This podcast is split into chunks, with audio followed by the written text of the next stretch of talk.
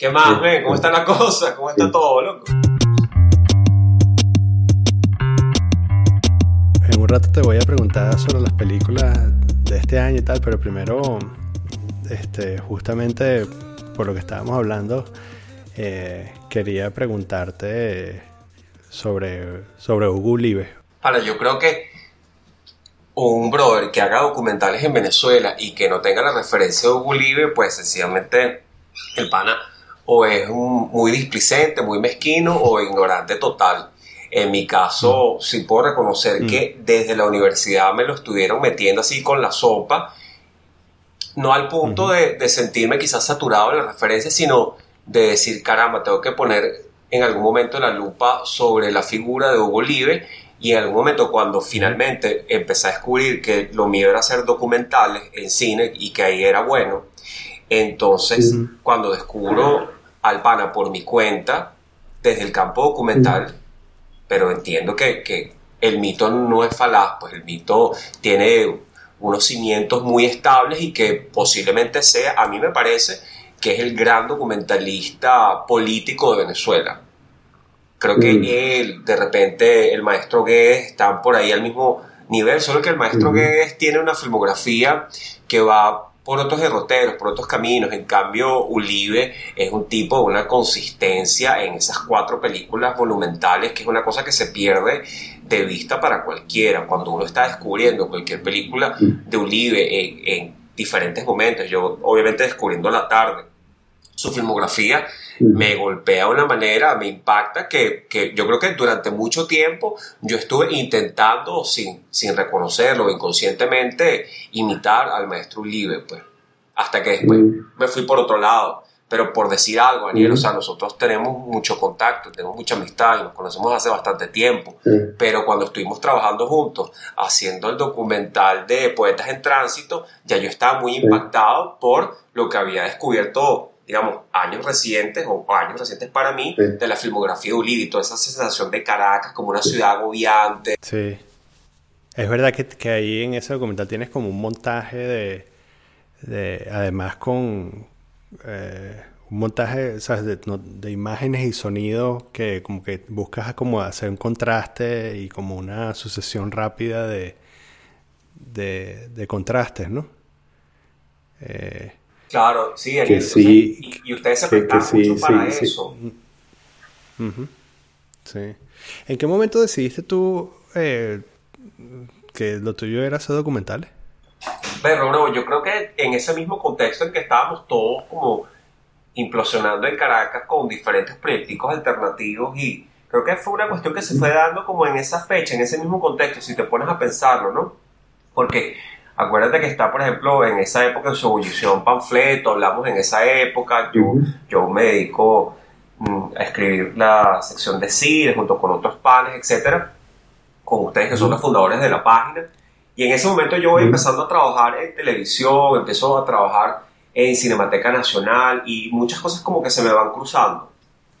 Y es en ese momento en que me doy cuenta que para eso soy bueno. Y hay otra cuestión, si quieres, así como, como un detalle personal que te puedo comentar, que si quieres lo, lo suelto por acá. En ese momento estoy terminando la carrera y se da la posibilidad de hacer un documental con George Harris, que posteriormente se dedica a hacer stand-up comedy. Que en ese momento George también estaba él definiéndose como profesional.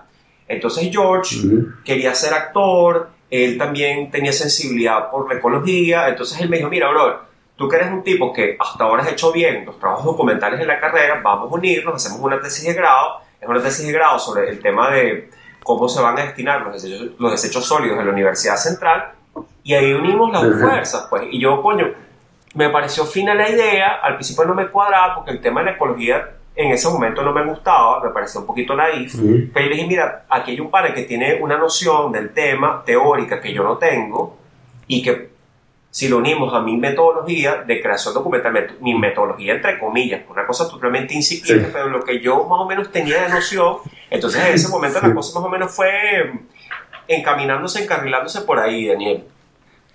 Ah, fíjate, yo pensaba que tú habías decidido eso mucho antes. Yo juraba que ya tú, bueno, que, habías nacido formado.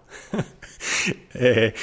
yo, yo, yo, fíjate, yo más, más apegado hasta ese entonces por el cine de ficción. O sea, eh, yo venía con la cuestión de, de, la crítica de cine, por lo que hablamos en ese época, nos conocimos a través de Vicente, etcétera.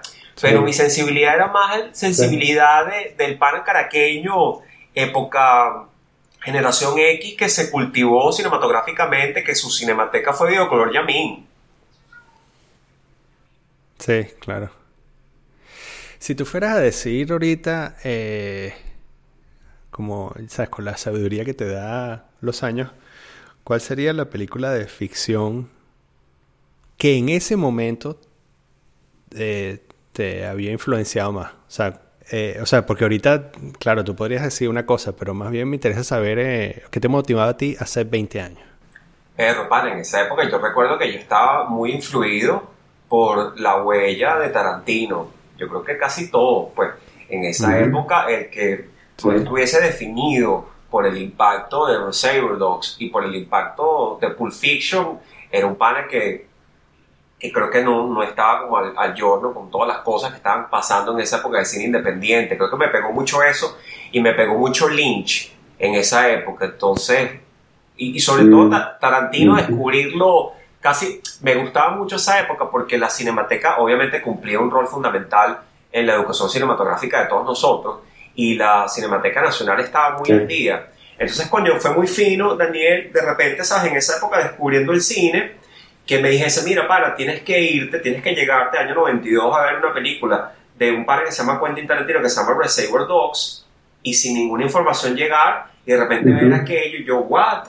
Y de repente años inmediatos, que haya un ciclo en la sala Margot Serraf para proyectar casi que en estero, o sea, estamos hablando que la película había ganado la Palma Hora de Cannes, ya era un suceso, todo el mundo hablaba de Pulp Fiction, y en cuestión de meses estaba en la sala Margot Serraf y aquella cola que había, yo recuerdo haber llegado muy temprano a comprar el ticket, fui con mi papá, mi papá, bueno, armó un show en la sala, muerto de la risa, armando un escándalo, casi que a lo Max Cady y Robert De Niro en Cabo de Miedo, algo así, o sea, mi papá una cosa que pegaba gritos, pegaba gritos en la sala, en la primera función, entonces es una cosa como de militancia cinematográfica, y ahí yo descubrí eso y yo dije, mira, esto, yo quiero ser Tarantino, pues, y no lo fui.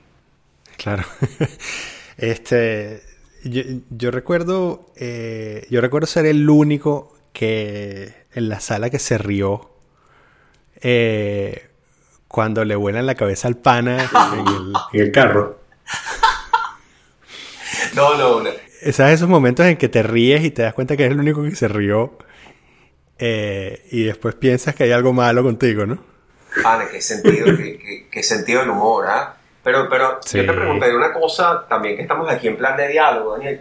¿Tú no sientes, brother, que ese humor de nosotros de esa época, humor de nosotros entre comillas, pues el, humor con el que nosotros crecimos, ya en esta época no causa el mismo impacto o, es tomado de una forma distinta, es, quizás hasta rechazado? Sí, yo creo que, eh, bueno, por supuesto hay un componente ahí de, de, la, ¿cómo se llama? de la corrección política que, que ha matado un poco de ese humor porque eh, Sabes, hay cosas que, sencillamente ya no puedes hacer. Justamente hoy estaba oyendo una entrevista con Michael Douglas. Eh, y el tipo estaba contando un poco sobre su papel en Falling Down. ¿Sabes? un día de. ¿Cómo es? Un día de furia, ¿qué se llama? Película. Que, que además es una de esas cosas que tú ves ahora y hay tanto. Uh, humor políticamente incorrecto, porque además es humor, es, casi comedia, ¿no? Hay, hay, unas cosas que suceden en esa película que lo que está sucediendo es súper grave, porque, ¿sabes? Es como el descenso de, la, de este tipo en la, en la locura, pero por otro lado, eh, hay, ¿sabes? hay unos momentos en los que tú ¿sabes? Te ríes nerviosamente porque no sabes si es comedia involuntaria o si, ¿sabes? No estás seguro si debes reírte, ese tipo de cosas. Entonces, esa, por ejemplo, es una película que ahorita, eh, bueno, sería un escándalo. Bueno, primero, nadie pondría un dólar para financiar una película como esa, con un guion como ese, ¿no? Este, sería demasiado riesgoso. Eh, pero sí, y hay algo del humor, yo creo que también para mí ese es ese, eh, está todo conectado, ¿sabes? Tarantino está conectado con, con el humor de la revista Mad, ¿sabes? Que este asunto de, de, como, como de, el camp, ¿sabes? Que es una cosa que, que, se viene trabajando como desde los 60, 70, ¿no?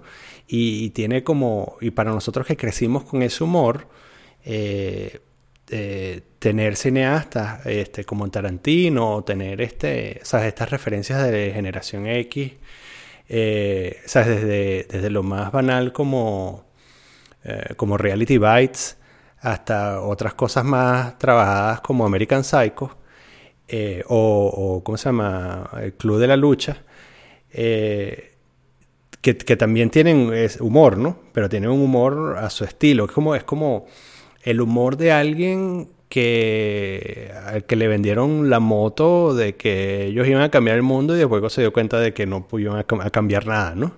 Entonces eso, es como el humor dentro de la decepción, ¿no? Es como un pequeño humor dentro de esa tragedia que, de la decepción que, nos, que de alguna manera nos tocó vivir, ¿no? El despertar en ese estadio tardío del capitalismo en el que nos damos cuenta de que, de que ese sistema que pensábamos que podíamos cambiar no vamos a poder cambiarlo, ¿no? Y lo que nos queda es eh, regodearnos en nuestros fracasos. Entonces, ahorita todo eso es, es muy complicado, ¿no? Porque, porque también es muy negro, ¿no?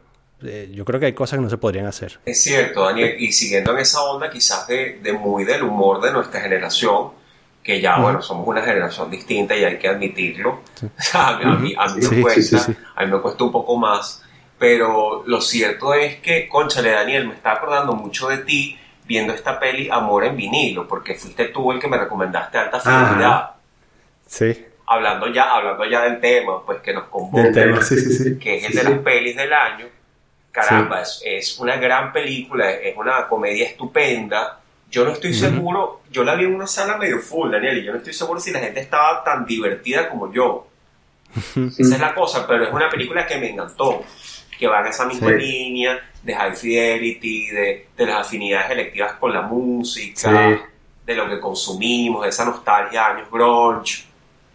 Sí, eh, es también, eh, eh, eso te iba a comentar que, quizás hay como un elemento redentor ahí, que es que la nostalgia por eso quizás haga que, no muera del todo, que no muera del todo la idea, ¿no? O el estilo, el estilo de, esas películas. Claro, ahora que, ¿sabes? Caemos en, o, vivimos, supongo que estamos viviendo como en el una especie de revival de los 90 en algún aspecto.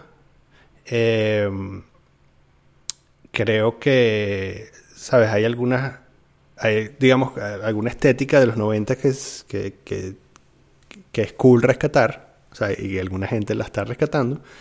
Y, y, entre ellas, este, entre ellas está también rescatar un poco de, de su humor, ¿no? Rescatar también este asunto de, bueno, de el, estilo de las comedias románticas, ¿no? Como no, que mm. sigue siendo un género que a mí me gusta personalmente como una cruzada así inútil defender. Me parece que es una cosa como muy naif y, que, y que pocas veces se respeta, ¿no? Pocas veces se le refrenda en la pantalla de una forma correcta y, con ideas, con ingenio.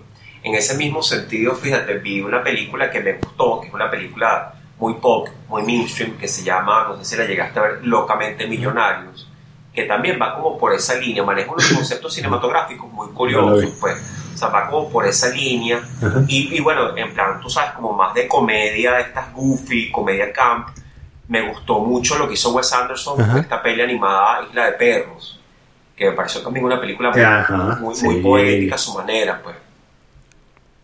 A eso sí. Sí, que, que solo si, solo si eres Wes Anderson te financian una película como esa, ¿no? Exacto, sí. Entonces... con esos silencios incómodos, eh, ¿sabes? Que, como este. Exacto.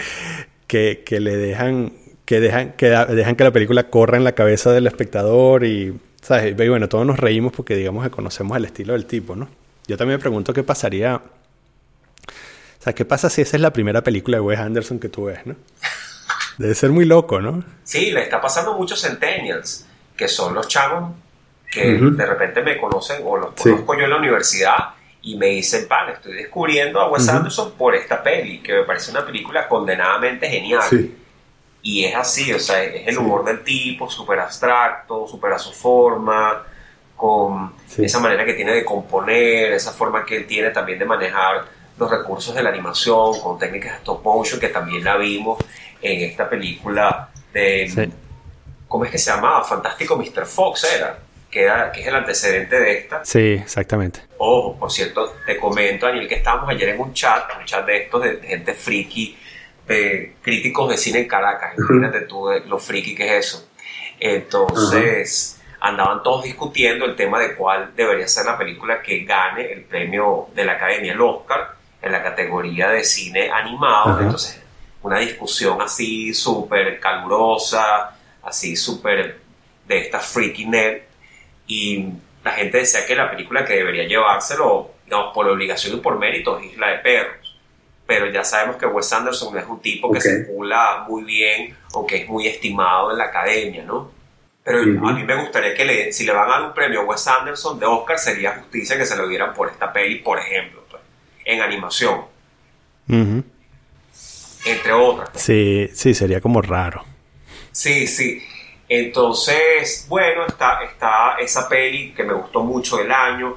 Mm, otra peli que me gustó, que más recientemente que la vi, que, que me dejó bastante patidifuso porque no me la esperaba, que es esta peli de Chazelle, el pana que hizo Whiplash, el pana que hizo La La Land, se vino ahorita con una tercera película que uno dice, caramba, que es este pana queriendo hacer una biografía de Armstrong y de repente la veo en 4DX, que es la cosa más rara del mundo también en Caracas, y me consigo con una peli que, que, está muy bien desde todo punto de vista, que es una película que, que, te sorprende en buena forma.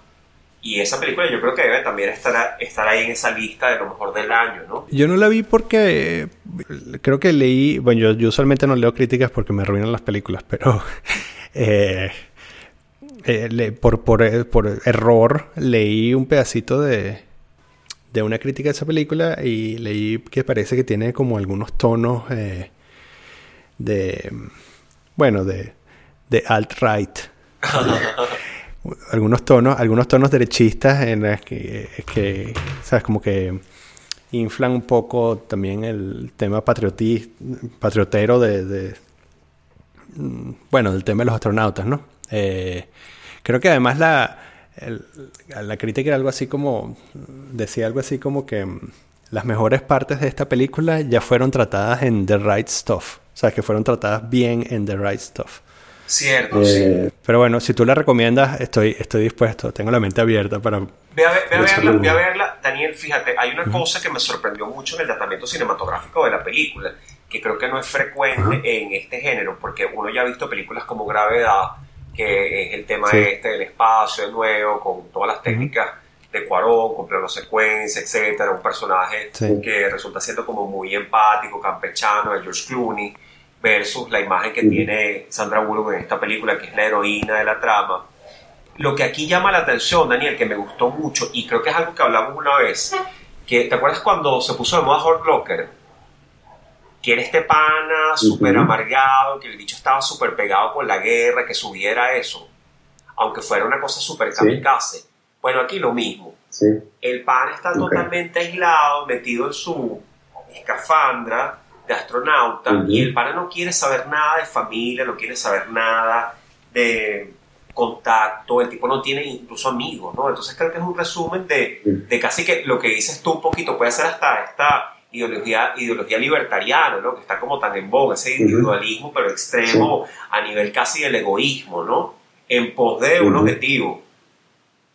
Entonces me gusta mucho la manera en que Chacel lo trata. Aunque por otro lado también esa gente, eh, esos primeros astronautas eh, también eran tipos así, ¿no? En el fondo, ¿no? Eran tipos que, porque era además la creme de la creme y eran, ¿sabes? Un montón de tipos, algunos incluso, ¿sabes? En el espectro del autismo, que, que eran unos tipos de altísimo desempeño eh, intelectual, unos tipos además que podían estar tranquilos en, en situaciones de riesgo mortal, que era así como, el 30% de su trabajo era en situaciones de riesgo mortal. Eh, y parece también que eran tipos como que estaban muy enfocados, ¿no? Y muy aislados y muy metidos en, su peo, ¿no? Claro, entonces ese es el retrato. O sea, que quizás es, No, no, no es esta, y bueno, y, basta ver una entrevista con Armstrong o, con, o sea, es como que Buzz Aldrin era como el más de esos, de esos tres eh, tipos que hicieron el alunizaje. Aldrin era, es, como el más figura pública de todos, pero, pero eran tipos bastante, bueno, reservados, ¿no?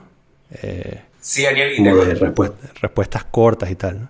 Daniel, y tengo entendido que por cuestiones también de la tecnología y que eran unas personas bastante pequeñas a su manera, ¿no? Yo, yo esperaba que eran estos tipos como de un metro ochenta y tal, y tengo entendido, me estuvo contando Miguel Arias, que parece que eran unos panas casi que, bueno, bien compactaditos, pero pues un metro setenta casi, para que entraran ahí, ¿no? En, Optimizando por... aquello. Eran unos tipos muy pequeños. Sí, muy compactadillos, ¿no? Ahí para entrar en las cabinas y todo esto. Y, Daniel, y ya que estamos hablando del tema, chamo, que es algo interesante también, y bueno, y este es un podcast, vamos a hablar un poquito así también de un tema que es polémico. Chamo, ¿tú, ¿tú qué piensas de esa teoría conspirativa que dice que el hombre no pisó la vaina? Parece ser que el, consenso, o sea, es una, esto es una de esas discusiones en las que, en las que hay que entrar con cuidado, me parece, porque puedes cometer un error durante la discusión que después terminas pagando con escuchando ¿sabes? media hora de argumentos inválidos, ¿no? Entonces, em, hay una hay una hay varios videos en YouTube que explican, así como hay un montón de videos en YouTube que explican por qué nunca porque el hombre nunca pisó hay varios que explican desde el punto de vista técnico porque sí, como que desmontan toda la teoría, ¿sabes? El asunto de que parece que la bandera se mueve, qué sé yo, ese tipo de cosas. Em, y una cosa ahí de las sombras y tal, ¿eh? Pero uno de, las, de los mejores desmontajes que he visto yo es, em, es uno que hace un tipo que no me acuerdo, pero voy a poner el link aquí cuando publiquemos esto. Eh, eh, que explica que muchas de, la de las tecnologías eh, sobre las que está montada la teoría de conspiración no se habían inventado en los 60. Entonces, ¿sabes? Había cosas, este, había cosas como la cámara lenta, como también como las cámaras de vacío, que simplemente no los teníamos en, en los 60, ¿no? Digamos, al nivel que se requiere para simular el, alunizaje, ¿no? Entonces, es una de esas cosas como, como que eh, el esfuerzo que requiere llevar el hombre a la luna es más o menos equivalente al esfuerzo que requiere montar la mentira. Por supuesto, como ingeniero también me, llega de cerca, eh, porque a pesar de que nunca llegaré ni siquiera a, la suela de los zapatos de cualquiera de las personas que trabajaron en ese proyecto, bueno, es una pena que esas decenas de miles de horas de trabajo eh, no sean reconocidas porque alguien se le ocurrió que, perdón, porque alguien decidió que era una buena idea repetir propaganda soviética, porque al final es eso. O sea, cuando tú, cuando tú repites eso, lo que estás haciendo es repetir propaganda soviética. esa idea fue creada con un fin específico, que era ganar la carrera hacia la Luna de una manera alternativa, diciendo que los americanos nunca habían llegado a la Luna. Eh, y es triste también, por otro lado, que mm, al final, durante ese proyecto, durante esos 10 años se inventaron un montón de cosas que ahora está dentro del teléfono que usas para decir que el hombre no llegó a la luna. para tuitear la vaina, sí. exacto. Nada de eso existiría. Sería imposible. Viviríamos, bueno, viviríamos en una idea, en la idea, o sea, esa idea de la modernidad que es de los años 50, ¿sabes? Tendríamos, no sé, tendríamos este eh, máquinas de escribir em, empujadas por, por, vapor, ¿sabes? Sería como una versión así de como el, como el Brasil de Terry Gilliam. Viviríamos en ese mundo. Si el hombre no hubiese llegado a la luna. No hubiésemos emprendido una carrera de miniaturización, no hubiesen, ¿sabes? Cientos de personas no se hubiesen puesto a programar, este, no hubiesen hecho un montón de avances en, en, en transporte espacial, en materiales, todo eso, ¿no? Todas esas cosas, todos esos materiales eh, terminaron siendo, estando dentro de los componentes que usamos hoy en las computadoras y eso. Y hablando del, hablando del tema, tendremos que decirle a las personas que nos están escuchando, las personas valientes que han llegado hasta acá, que les recomendamos, o yo les recomiendo un documentalazo que satiriza un poco todo el tema de la teoría conspirativa del alunizaje, que este documental que es muy satírico, independiente, que se llama Operación Luna, en donde aparece hasta Kissinger, que es simpaticísimo, que en donde montan toda esta idea que supuestamente fue un proyecto que montó, que filmó Stanley Kubrick en los estudios en donde se estaba realizando en paralelo 2001, etcétera. A mí me parece que no lo vi, pero cuando vi el tráiler dije, wow, esto es súper riesgoso, porque además como que es una de estas cosas como que el, el tráiler se funde con la, con la teoría conspirativa, ¿no? Entonces tú puedes agarrar, tú puedes agarrar el trailer, nada más el trailer de la película y monta y decir que bueno, esto fue como lo hicieron, ¿no? Entonces que dije, wow, qué y, y bueno, qué fin, qué, qué, bien que lo hicieron, ¿no? Porque es una quizás es uno de estos documentales que tú puedes empezar a ver y no estás seguro si de si estás viendo algo que es verdad o mentira, ¿no? Exactamente. Daniel, mira, y ahorita ya te di dos pelis, chamo, tú, ¿tú qué me recomiendas? Que viste una así que tú digas, caramba, tiene que estar entre lo mejor del año. Yo, supongo que, yo supongo que tú has, este, bueno, no hay nada, no hay nada que yo te recomiende que tú no has visto, pero para mí, si tú me preguntas hoy qué película vi en, en 2018, yo te diría Mandy. A mí me parece... la tengo aquí, la tengo aquí. Que bueno. Eh, cuéntame, cuéntame cómo la consumiste tú y yo te digo cómo la vi acá. Bueno, te digo el, cómo en una tableta, en un vuelo, llegó un momento en el que estaba tratando de esconderme porque me daba vergüenza que alguien viera lo que yo estaba viendo, ¿no? A mí me parece que Mandy es una película venida de otro tiempo. O sea, es como el destilado del mejor Grindhouse de los últimos 40 años. Y es como la realización de un sueño delirante de un visionario que logró que le dieran el presupuesto. O sea, yo estaba viendo la película y yo decía, ¿cómo coño alguien vendió esta película? ¿Y cómo, quién le dio la plata a este pana para hacer esta película? Yo vi, eh, eh, por cierto que hace... Daniel, es, un, proyecto como desquiciado, parece una cosa como de Coppola de los 70. Sí, tal cual. Eso, eh, y por eso digo lo de venida de otro tiempo, ¿no? Porque, paréntesis, hace como eso, eh, ocho, siete años, qué sé yo, eh, yo vi con, con Plácido eh, algo, ¿cómo es que se llama? Beyond the Black Rainbow, creo que es que se llama Más allá del arco iris negro, que es la película anterior del Pana, que también es una cosa que tú ves. No la he visto. Tengo que verla, me han dicho que es brutal. Es, una.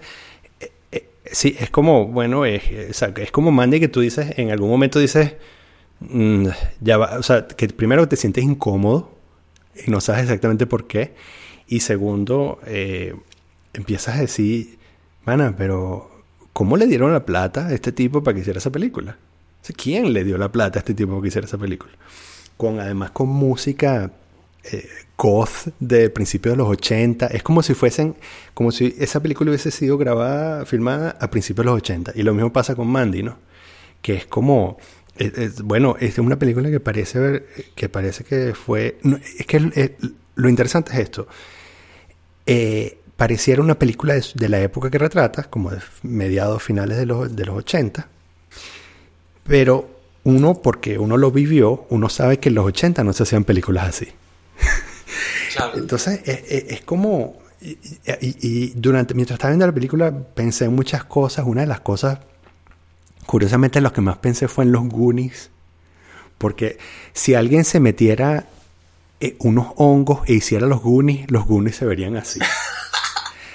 Eh, y, y, yo estaba, bueno, y veía la película y decía, como que trataba de adelantarme y me imaginaba qué podía pasar y decía, y resulta que lo que terminaba pasando era mucho más visualmente era mucho más impactante que lo que yo me había imaginado. Y en cierto sentido, volviendo a, es como ver Pulp Fiction, ¿no? De alguna manera, Es como... Eh, a mí me parece una película totalmente adelantada, además me parece como algo difícil de repetir, ¿no? O sea que... Y, yo creo que este, pana, este tipo se puede morir, o sea, tiene derecho a morirse ahorita y, queda como. Queda como un mito. La última cosa, antes, antes de oír tu comentario, me parece que es también como el mejor uso de Nicolas Cage en este siglo. o sea, yo creo que desde, desde Snake Eyes, una cosa así, ¿sabes? no, que, que demencia, Daniel. No, sí, sí, yo, yo la vi acá porque Malena, mi novia, la descargó y me la pasó y bueno, ya se convirtió como en un fenómeno de culto en todo el mundo y había que verla sí o sí. Y de repente empiezo a ver esta película con gran escepticismo y termino como, dices tú, en modo fan, en modo defensor ciego de todo el concepto de la película y que, volviendo a tu tema, volviendo a lo que tú me dices, que me recupera mucho esa visión de la epifanía, pues sabes, cuando de repente descubres algo que es una película que te causó un gran impacto en la juventud, en la adolescencia. Bueno, recordé esa época cuando descubrí Pulp Fiction, como dices tú, pues cosas como epifánicas que pasan pocas veces en la vida, pues entonces esa película estaba así, estaba como hipnotizado. Sí. Me que estaba viendo como, como, un Lynch de otro planeta, pues. Sí, eso, eso. A mí me gustaría saber que... O sea, si tú le pones esto a un chamo de... de... Sí, sí. Bueno, primero. A mí me gustaría saber que si le pones esa peli a un chamo de 18 años, ¿qué pasa? ¿Sabes? Que, ¿Sabes? Como tener, tener un montón de, de ¿cómo se llama? De, sujetos de prueba y, y, ponerlos ahí a ver eh, esa película y, bueno, y preguntarles, bueno, cuéntame qué sientes, ¿no? Sí, como conejillos de indias, ¿no? Eh, pero en la peli, la parte de repente de la fotografía, el uso que hace este pana de la cámara lenta, todo ese ambiente que crea con los personajes, la historia que, que la historia si te pones a ver es una historia muy simple, pero en esa simpleza radica su grandeza. que es una típica historia de venganza, ¿no? Este, este pequeño culto, este gueto, que además es como muy simbólico con todo lo que pasaba con ese tipo de clanes cerrados en los años 70, el clan Manson, todo aquello está allí, ¿no? Todo eso atraviesa la peli. Sí, sí, sí, sí. Como, y el, este asunto del, terror de lo cotidiano, porque también juega con, el, con los elementos, uh, ¿sabes? Con, ese terror que está como al borde de la realidad, ¿no? Porque en algunos momentos, ¿sabes? Sobre todo al principio, la, la película juega con este asunto de, no te deja claro si lo que estás viendo tú es una película de terror sobrenatural o si está inscrita en la realidad, ¿no? Y entonces juega mucho con, ¿sabes? Con, como los villanos, no solo, no solo para no ser spoiler, eh, no solo los, miembros del culto, sino los, los otros villanos que aparecen, que tú no sabes si son entes diabólicos o son humanos o qué son, ¿no? Em, y entonces juega con ese, como, como eso, transita como ese margen de la, de la realidad. En ese sentido, por cierto, eh, Hereditary fue como la otra que yo diría, ¿sabes? Películas que recuerdo de este año, que también juega con eso, ¿no? Que juega con este asunto de, ya va, pero esto está pasando de verdad o no está pasando de verdad. Pero Daniel, qué salvajada de peli y mm, Hereditario, además que, fíjate, pensando en lo que me estás diciendo junto con Hereditario, me doy cuenta que una de las tendencias de este año, que ya podemos ir marcándolo acá, así como comentarista frikis de podcast, es como este regreso de un terror muy ochentero, muy filosófico también, que algunos dicen supuestamente que es como art terror o como un terror más estilizado. Yo no estoy tan seguro de ese concepto porque nosotros tenemos tiempo viendo esas películas, pero es lo que circula por ahí, ¿no? Que es un terror elevado, tal y qué sé yo, por películas como el caso de Suspiria, la nueva, de Luca Guadagnino, que viene en camino pero el hecho es que si me consigo, Anil, y con esto si quieres le damos por ahí una vueltecilla a ver qué conseguimos, que me llama mucho la atención este retorno del terror en esta forma. O sea, ese terror que obviamente nos proyecta, ese terror que nos interpela, que nos interpreta. Me gustaría preguntarte a ti y yo después si quieres te, te contesto por acá, ¿qué, ¿qué miedos y qué fobias ves tú que allí se están encarnando? Sí, bueno, en, el caso concreto de Hereditary, eh, más allá de lo que sucede, una de las cosas que me acuerdo es que Adriana Pérez Bonilla dijo que, que no pudo que no pudo ver los últimos 20 minutos, ¿sabes? Que solo lo escuchó, que, que, que volteó la, volteó la laptop para no verlo, pues no podía tolerar los últimos 20 minutos. Yo estaba sufriendo desde la primera media hora, ¿no? Igual, igual, igual. Una angustia, una angustia absoluta una angustia existencial, diría yo, porque antes de que pase cualquier cosa, era, eh, ¿sabes? La película me estaba moviendo de una manera que no me gustaba para nada. Y yo después eh, estaba, bueno, reflexionando, pensando que quizás lo que me mueve es, bueno, que la película captura muy bien las complicaciones inherentes al matrimonio y a formar una familia, ¿no? O sea, que es como eh, incluso mm, no solo las complicaciones, digamos, logísticas, y no estoy hablando de las complicaciones de los primeros 10 años, estoy hablando de, bueno, las complicaciones inherentes a mantener un matrimonio 20 años, 25 años, ese tipo de cosas, ¿no? Eh, y me parece que hay unas partes de Hereditaria que captura muy bien eso, ¿no? Que, que bueno, básicamente está en los silencios, ¿no? En, en, en, eso que, digamos que la parte de la película que vivió en mi mente, que no está en la, pantalla, sino que está en, mi cabeza, ¿no? Tiene que ver con eso. Y, ese mismo, el matrimonio que, que es complicado, ni siquiera es como que se está despedazando, sino que que es un asunto complicado, ¿no? Me hizo acordar también esta película de, ¿cómo es que se llama? la matanza de un siervo sagrado, ¿es? Exactamente, claro, que es otra peli contemporánea. Este pana griego Lantimos, que hace películas súper opresivas, claustrofóbicas, sigue esa línea, sin duda, sí, sí, sí. Sí. Este, me parece también que eh, estas películas incorporan algo de, de ese terror europeo de de la década pasada, de los 2000, ¿sabes? Este, que es como la vuelta del terror psicológico, quizás, ¿no? También como, es como una evolución, diría yo. Daniel, ya que lo estás diciendo, creo que la película dialoga perfectamente con la tradición de Stephen King. Sí, estamos viendo que en esta época está reverdeciendo por películas como It, por el recuerdo que tiene esta época que no pareciera que no puede superar el impacto del resplandor de Shining que es de nuevo esa familia que está encerrada en el hotel Overlook, ¿no? Pareciera que, que, la familia, o, la familia traumatizada, traumada que estamos viendo en esta época, pareciera que está de nuevo dentro de la habitación 237, ¿no? De The Shining. Es verdad, es verdad, no lo había pensado. El... Me hiciste... Y bueno, de hecho ahorita, eh, justamente ahora van a estrenar... Eh Gerald's Game, el juego de Gerald, que es otra. Es algo en Netflix, me pareció ver el anuncio. No sé si es una miniserie o una película que hicieron, que es también una historia de Stephen King. ¿Cómo no? Yo la vi, la vi, la vi. No la vi, pero me, recuerdo el libro. Eh, eh, de hecho, me recuerdo 20 años después, o veintitantos años después, todavía me acuerdo de partes del libro. Porque me dejaron mal. Mal, mal, así de, de bueno, eso terror implantado completamente, ¿no? Es como un inception de terror.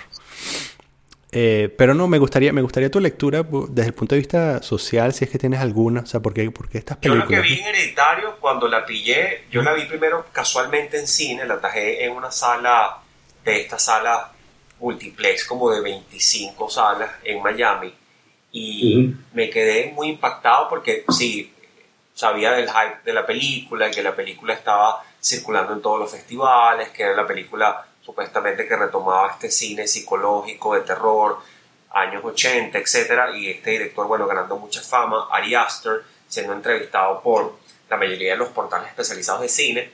Entonces fui con bastante expectativa y la película empieza entonces a evolucionar en la pantalla y yo a pegar gritos y, y a no saber en dónde meterme, una película que me estaba pegando por todos lados, una película que me estaba afectando.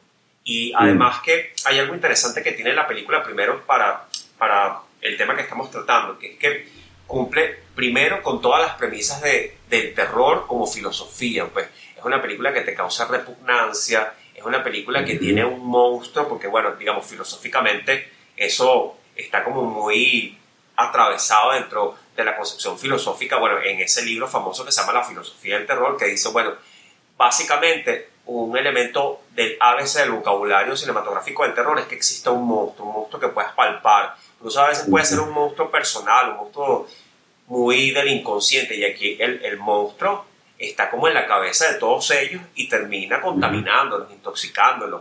Es una presencia un tanto extraña, curiosa, que no acaba de materializarse de una manera banal, como lo vemos en muchas películas de estas, en donde empiezan a franquiciar al monstruo, etc cosa que hablamos, por cierto, en un documental hace mucho tiempo. Pero lo que me llama la atención es que la película cumple con todos esos elementos de la tradición del cine de terror clásico.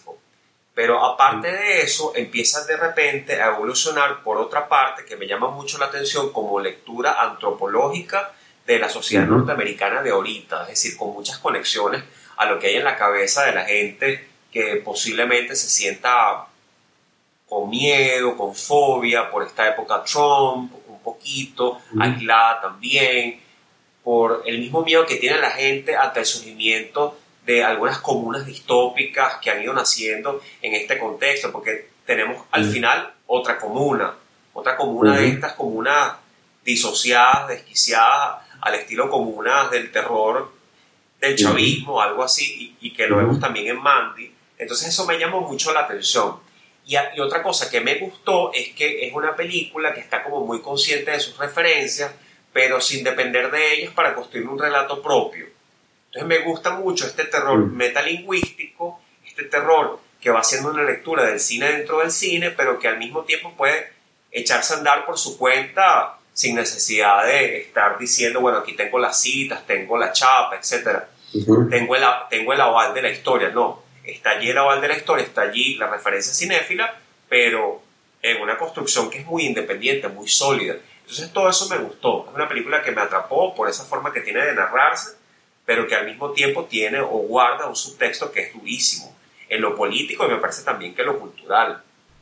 Es curioso porque además hemos hablado de estas dos, hemos mencionado estas dos películas que, que hablan de, de, los cultos, de los ciudadanos, de los cultos, ¿no? Porque en el fondo quizás también como que la conexión más obvia es que, ¿sabes? En, en esta, en esta sociedad dividida, um, la única forma en cómo se explica la disensión es a través de la figura del culto. O sea, no hay una explicación racional para disentir, sino que la gente está tomada por una idea loca, ¿no? Una idea loca que se va transmitiendo y se va desarrollando en la cabeza de, de digamos, de las víctimas del culto. Pero sí, en el que, bueno que lo citas porque me están cerrando muchas cosas, ¿no? Ya que estamos hablando de esto cine, política, etc. Y en el mismo sentido, por ejemplo, recordar una película que va en la misma línea que esta de Spike Lee, que habla sobre un culto que parece que, que siempre está presente en la cultura norteamericana, que es el KKK, ¿no? Exactamente. Entonces, obviamente está el tema de por medio de la supremacía blanca en esta película, que es una gran película de Spike Lee que se llama Black Clansman, relata eso también, el tema del culto, y el tema del culto, pensándolo ahorita con lo que estás diciendo, yo lo conecto además con un magnífico documental que está presente en Netflix para la gente que se ha llegado hasta acá, que se lo recomiendo, que tuvo ocasión de verlo, que por cierto es este año también, que se llama Wild Wild Country. Ajá, sí. Entonces yo creo que todos esos pavores están renaciendo en esta época y es interesante, Daniel, porque cuando se puso de moda Wild Wild Country, la gente la conexión que hacía era estos panes que crearon este sistema que era una utopía en un momento, deriva en este proyecto distópico, fracasado, etcétera, y lo comunicaban, lo relacionaban con Venezuela. Obviamente todo el lavado de cerebro que sufrimos, en fin. O que se sufrió y todo aquello. Es curioso también que, bueno, ver como estas, estas manifestaciones de bueno, yo, yo, una de las cosas, yo, siempre desde, como que desde la primera vez que me hablaste de, Romero, de George Romero, este, eh, y, como que estableciste, tú fuiste, luego me di cuenta de que, de que esto es algo que compartes con otros críticos, pero tú fuiste la primera persona que, que me mostró esta conexión entre, entre los terrores de la sociedad y y el terror que está en las películas, ¿no? Eh, es curioso ver eh, eh, o, estable, o, sí, curioso establecer estas conexiones con, con lo que está viviendo la sociedad norteamericana y verlo más bien como un choque en cámara lenta, ¿no? Que es como, o sea, que estamos como que asistiendo a un choque en cámara lenta porque vemos estas, estas películas que tratan o que dan círculos alrededor del tema central, que es como que esto está aquí, pero esto es lo que no vamos a hablar, ¿no? Entonces estamos, estamos hablando de los cultos. Luego tenemos ¿sabes? El, el, el super exitazo, por ejemplo, de Get Out eh, el año pasado. Este, que es como que, ¿sabes? No vamos a hablar exactamente del tema, pero vamos a sacar una comedia. Pero entonces lo que me interesa a mí ahí es, por supuesto, la, la, la conversación que se genera en torno a esa película escapa un poco a lo al, al, al valor de la película. O sea, a mí me gustó Get Out, pero me parece que, que es una película que tiene más hype de la calidad que tiene, ¿no? Es una película bastante buena, pero me parece que tiene más hype del, del que tiene, porque me parece que un grupo de personas tomó esa película y, y la convirtió, bueno, como en una especie de ídolo que fueron todos a adorar, ¿no? Entonces, eh, es como que, bueno, esto fue nuestro bando, nuestro culto, esto fue lo mejor que pudimos hacer y este, este es nuestro tótem, ¿no? Y que, y que luego que lo dices, porque ese, esa manera de retratar, de interpretar al culto, es una forma también de darle un poquito, una cucharada de su propia medicina a la tribu uh -huh. más de culto que existe, que es la de los cinéfilos, que son tipos que no admiten disensión, que son los tipos más autoritarios que puede haber, que son, algunas veces se comportan como una turba peligrosa, pues. hay, que, hay que decirlo así, con esas ideas que, son, que, que tienden a ser hasta axiomáticas. Ahorita, por ejemplo, hay, hay, una cosa en Caracas que es una nueva tribu, que es un nuevo culto que deberían ellos formalizarlo, que es el de los Marvelitas, por ejemplo, que no aceptan, dices, los, ah, de los, los, los, los adoradores del culto de Stan Lee, por ejemplo, ¿no? En las películas de la Marvel tenemos los Marvelitas, los Marvelianos, como quiera llamarse, los Potterianos, entonces, bueno, son unas cosas que son unas capillas, Daniel, que, que van más o menos como en esa línea del culto, ¿no? Pero, digo, ¿tú, tú estás hablando de críticos serios que defienden seriamente las películas de Marvel. Yo digo, yo digo fíjate, hay, hay un detalle curioso de fanáticos, una fanaticada uh -huh.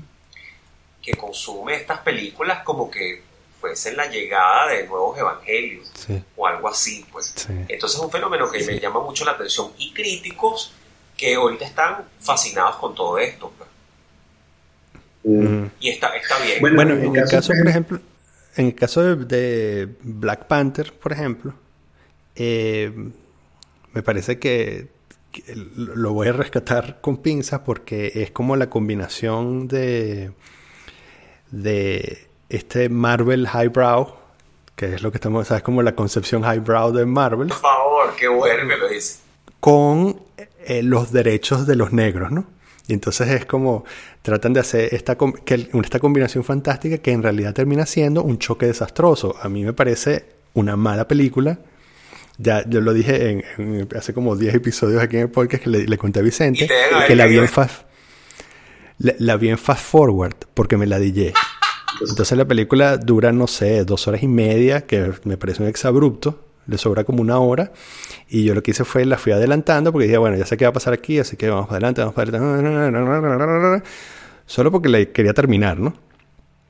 Eh, para marcar eso, ¿no? Este, pero es eso, es, es, como, bueno, ahora que tuvimos el éxito de Get Out y entonces este, está en boga eh, eh, decir que los negros son los buenos de la película y los blancos no, eh, vamos a combinar esto con esta especie de, de intelectualidad de Marvel que, que, viene después del renacimiento por, por, la película esta de Wolverine, que es bastante buena. Que es muy buena. Este, pero es, sí, sí, este, entonces sí, ¿sabes? ahora tenemos licencia para decir que las que, las, que estos son películas de calidad y entonces vamos a combinarlo con los derechos de los negros. Coño, que, que arrecho que lo dice desde esa perspectiva, porque sí, Daniel, pareciera que el nuevo Hollywood, este fenómeno que fue una utopía de los 70, que, que ya vemos que la cosa no, en su momento no funcionó, no prosperó, porque la mayoría de esos directores se convirtieron en mártires y pasaron a ser parias de la industria.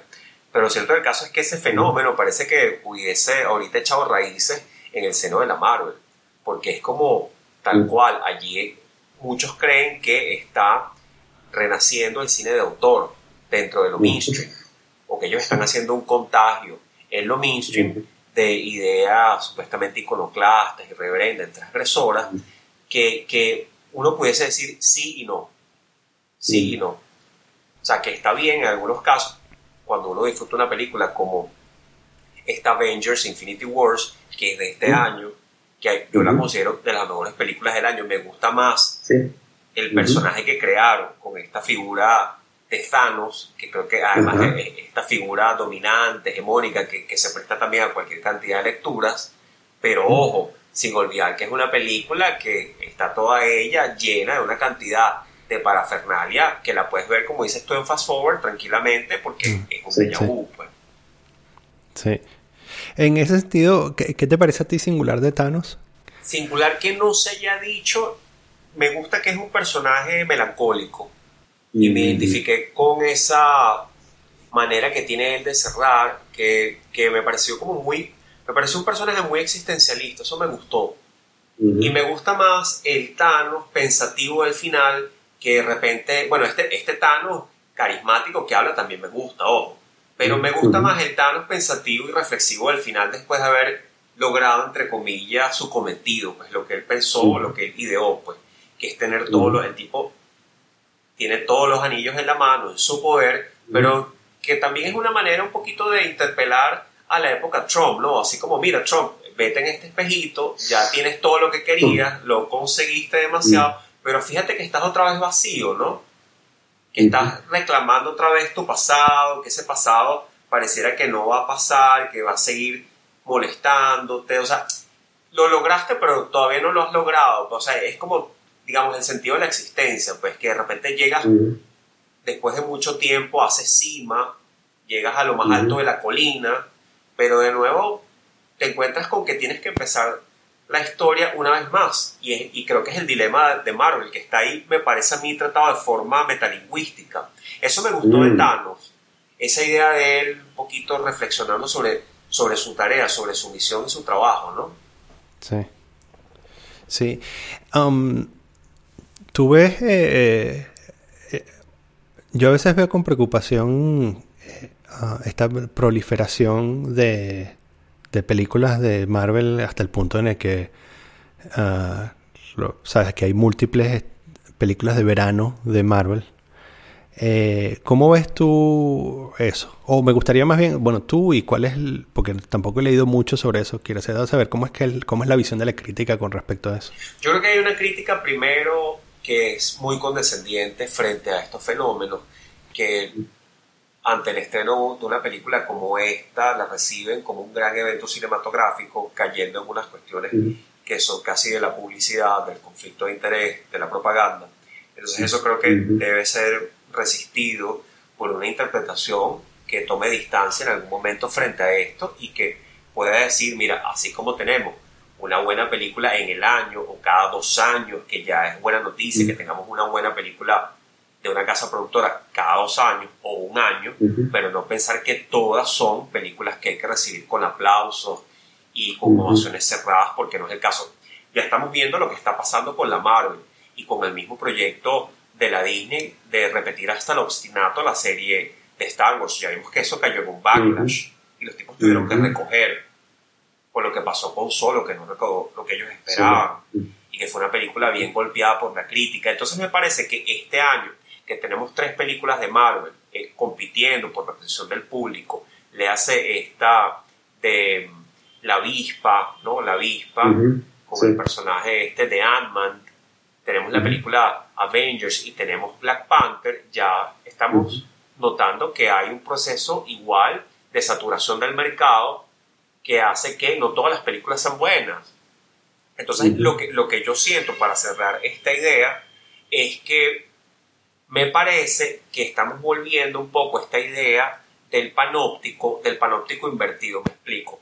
Tenemos el panóptico clásico en donde tenemos la torre del control en el centro y una persona que está vigilándonos a todos nosotros, que es la idea de 1984, la idea orwelliana, que es la idea que dio Germen al Stasi, que es la idea que dio Germen al proyecto del SEBIN en Venezuela, pero pareciera que estamos invirtiendo ese panóptico para que todos nosotros que estamos dentro de nuestras pequeñas celdas pongamos la mirada sobre una torre de control que quiere ser hegemonía. Entonces, es el panóptico invertido que hace que pensemos únicamente en ese uno olvidándonos de los otros que nos rodean. Entonces, estamos todos posando la mirada, mirada en esa visión centralizadora, que es la visión clásica del broadcast norteamericano, que quiere que todos pongamos la mirada, que todos cerremos la mirada hacia el centro, cuando tenemos una visión rizomática, que es la que deberíamos nosotros destacar también. Ojo, sin caer en estas cuestiones dicotómicas de que si el broadcast versus lo rizomático, pero sí entender que una cosa puede existir sin estar divorciada de la otra. Pues. Es, mi, es, mi idea de lo mediático. Y, y, yo, y yo soy más de lo que uno puede empujar desde el rizoma, sin olvidar también que he trabajado para medios centralizadores. Pero lo que estoy viendo acá, para volver al tema, es que Marvel es una nueva torre de control.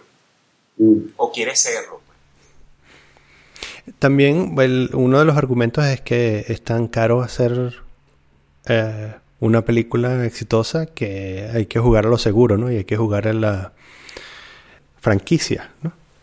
Claro, sí. Ese, fenómeno también está como, súper presente, ¿no?